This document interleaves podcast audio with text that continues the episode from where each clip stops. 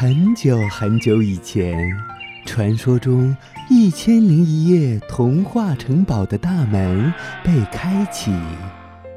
哇！依依，你看，看什么？一颗颗多彩故事的种子在发芽。玲玲，你听，听着呢。一个个小精灵们，是不是想要告诉我们些什么呢？小伙伴们，让我们一起去领略其中的奥妙与神秘吧！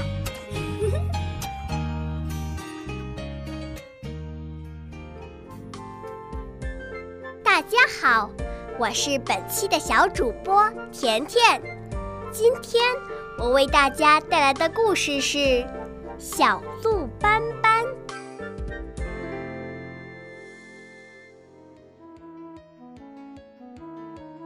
小鹿斑斑是动物小镇上跑得最快的动物，它每天都和小伙伴们一起练习跑步，身手非常矫健，还带领大家一次又一次地逃脱了大灰狼的追捕，大家都非常欣赏它。斑斑听多了大家的赞赏，慢慢地轻飘飘起来。这天，斑斑又开始自鸣得意，可不是嘛？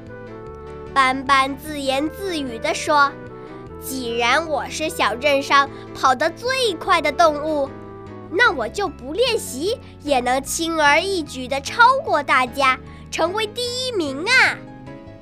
从此，斑斑除了悠哉悠哉地寻找肥嫩嫩的青草吃以外，其他的时间只会用来睡懒觉。小伙伴们叫他出去练习跑步，斑斑就不满地说：“去去去，快走开！我可是小镇上跑得最快的动物，不用练习就可以轻轻松松地超过你们。要练你们练，别来烦我。”小伙伴们没办法。只好去练习跑步了。当斑斑看见小伙伴们那么辛苦地练习跑步，斑斑就冷笑说：“哼，一群大傻瓜，个个都像白痴一样。就算你们天天练又怎么样？难道还能超过我吗？”整天好吃懒做、游手好闲的斑斑，逐渐肥胖了起来。过不了几个月，斑斑已经重了十几斤了。一天，在一片茂盛的草地上，小伙伴们在练习跑步，而斑斑也悠闲自在地吃着青草。突然，一只大灰狼钻了出来，绿色的眼睛里闪着邪恶的光芒。小伙伴们一见到大灰狼，马上撒开四个蹄子，飞快地逃开了。斑斑也想拔腿跑，可这时他那一身肥肉却成了累赘，跑得慢极了。大灰狼一下子扑过去，就这样，斑斑不幸成了大灰狼的盘中餐。一个人太自以为是，总有一天会付出。惨重的代价。